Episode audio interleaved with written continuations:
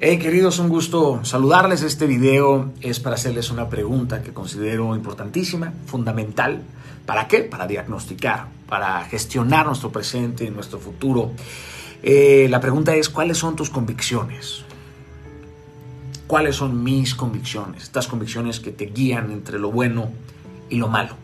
Las convicciones que te ayudan a resistir ante una tormenta, una duda, una tentación porque la convicción, pues, está por encima de una emoción, de un humor, de una conveniencia. Dirige tu vida.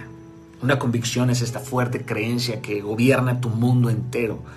Y lo hace aparte de tal forma que todas tus decisiones nacen de las entrañas. ¿De dónde? De tus convicciones. Por eso te pregunto, ¿cuáles son tus convicciones? ¿Qué dirige tu vida? Las convicciones no se pueden categorizar, ¿cierto? Porque hay personas que suelen intentar un sistema de convicciones para su vida profesional, otro sistema para su vida espiritual y otro para su vida íntima. Entonces no hay integridad, no es homogéneo, no hay una norma que dirija su vida, porque sin estas convicciones, ¿qué pasa? Nos desviamos, nos dejamos guiar por la marea, por la cultura del momento o por aquello que probablemente solamente nos conviene a nosotros. Tú vas a encontrar una mujer sabia, un hombre sabio cuando lo ves pagar el precio de sus convicciones y no de sus conveniencias. Claro está que para responder esa pregunta hay que hacerse otras preguntas, ¿cierto? ¿De dónde nacen mis convicciones? ¿Cuáles son las bases de mis convicciones? ¿Qué nutre mi convicción? Estas respuestas tienen que ser ácidas y sinceras. En mi caso, pues he buscado a toda costa que mis convicciones siempre provengan de donde de las enseñanzas y del andar bíblico, que mis que mis convicciones se parezcan a las convicciones de Cristo. Eso es un estándar altísimo. Pero también creo que esas convicciones me han ayudado que cuando mi vida es atacada, esas convicciones son mi alcázar, mis herramientas, mis armas, con aquello que me mantengo sólido y firme ante cualquier divergencia. Porque las convicciones, queridos, suelen formarse, de hecho, cuando tú y yo nos exponemos ante una necesidad, ante una crisis relevante y ahí nacen las convicciones, se fortalecen. Por ello tú y yo necesitamos determinar nuestras convicciones en dónde, en la quietud, en la serenidad y no en medio de una crisis, porque cuando tú construyes una convicción en medio de una crisis, pues la construyes con sesgos, con emociones contaminadas.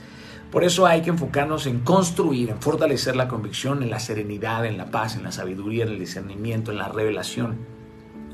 Vivir con convicción es una forma que tiene un grado de exigencia altísimo, mucha disciplina, pero cuando aprendes a vivir con estas convicciones, pues empiezas a trascender más allá de tus preferencias personales y te lleva a tener muchísimo dominio propio y dejas de ser manejado por tus humores del día, por este hipoemocional, hoy estoy triste, hoy estoy cansado, porque mis convicciones siempre tienen que estar por encima de mis emociones. Y de esa forma, aunque las emociones sean muy duras, mis convicciones las dominan. Y es ahí donde hay un resultado de brújula interior, que es la convicción. Esa convicción que nos muestra el verdadero norte. La convicción que aparece cuando estamos bajo presión y la convicción se fortalece en el pedregal, ¿no? Ahí, vemos a las convicciones florecer y solamente en el desierto comprobamos la estabilidad y la firmeza de una convicción. Solo ante una duda, nuestras convicciones nos ayudan a qué? A caminar, a andar en paz. Aunque tengamos miedo, nos mantienen firmes, sólidos. Y muchos no desarrollan convicciones por una razón que considero clara. La convicción te puede hacer parecer estrecho, intolerante y por eso no quiero una convicción, porque me es más fácil navegar en una corriente en donde paso desapercibido, en donde mi convicción no le genera conflicto a nadie, donde mi convicción no molesta a nadie. Yo he decidido poner mis convicciones bajo la lupa de la Biblia, claro está, y me ha generado conflicto. Las convicciones bíblicas también me han llevado pues, a mantenerme firme, a conocer mi pasión, mi enfoque, mis sueños, mis formas, mis fondos. Y, claro que con todo esto, pues ¿Qué he logrado? He construido la contribución que yo quiero hacer en la vida, ¿no? Porque con las convicciones puedes determinar tu misión, puedes determinar los valores que rigen tu caminar diario y en mi caso considero que los valores bíblicos son las semillas que van germinando y siendo puestas en mí y con el tiempo pues se han convertido en estas convicciones las cuales sigo sigo puliendo, porque, porque sigo moldeado. Ha sido una aventura muy personal, muy hermosa, muy compleja, muy retadora, pero estos valores han transformado mi identidad. Y me voy dando cuenta que con el paso del tiempo, pues me gusta más la persona en la que me voy convirtiendo, ¿no? Como, como dije, lo vuelvo a aclarar, hacen falta un sinfín de lugares en mí por transformar, ¿no? Por limpiar, por pulir, pero la lectura diaria pues continúa encerando todo aquello que en mí todavía tiene grietas o, ciertas incongruencias. Por ello yo escogí a Cristo, escogí su evangelio. ¿Para qué? Para que fuera la fuente hmm, de nutrición, de construcción de todas mis convicciones. Que tengo sesgos, claro está, pero voy aprendiendo, voy madurando, porque las convicciones bellas pues producen dulces frutos. Una convicción buena produce paz, estabilidad, bonanza, bienaventuranza, multiplicación, valentía, firmeza, solidez, una cantidad enorme de virtudes. De lo contrario, si esto no es producto de tus convicciones, hay que revisar tus convicciones, ¿no? Tienes que revisar tus motivos, sus bases, sus razones, sus sesgos. Si una convicción te hace retroceder, si una convicción te hace infeliz, es tiempo urgente de hacer un diagnóstico honesto de tus convicciones. Tienes que identificar tus motivos, ajustar tus motivos y cuestionar tus motivos de forma honesta, directa y pedirle a otro que te ayude también a cuestionarla, ¿cierto? No dejes espacio para las malas interpretaciones. Queridos, todo este mensaje es para entender que las convicciones se constituyen por muchas razones, pero entre las más importantes pues son las ideas, las experiencias, los sentimientos, las opiniones, las creencias, etc. Pero las convicciones, queridos, pues absorben todos estos conceptos. Eh, las convicciones son más fuertes que todos estos conceptos. Por ejemplo, desmenucemos un poco lo que constituye una convicción, una idea.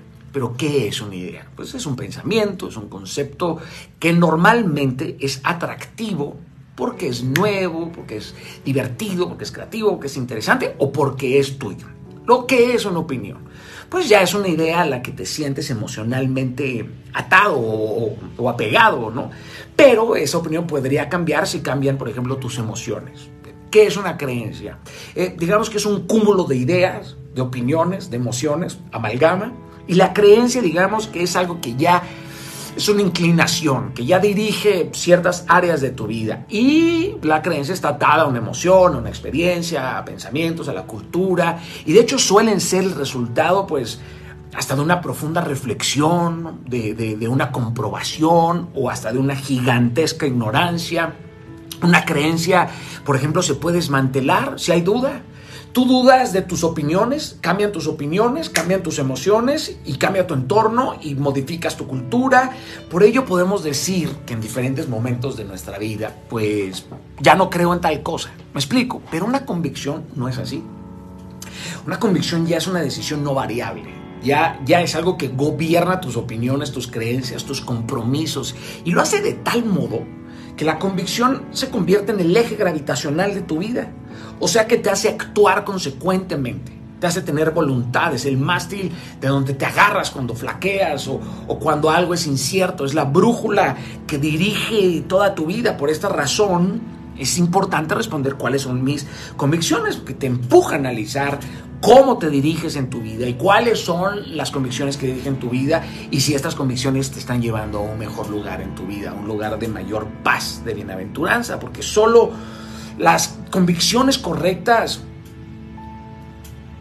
pues te ayudan a hacerle frente, digamos, a las prioridades mezquinas. Me explico.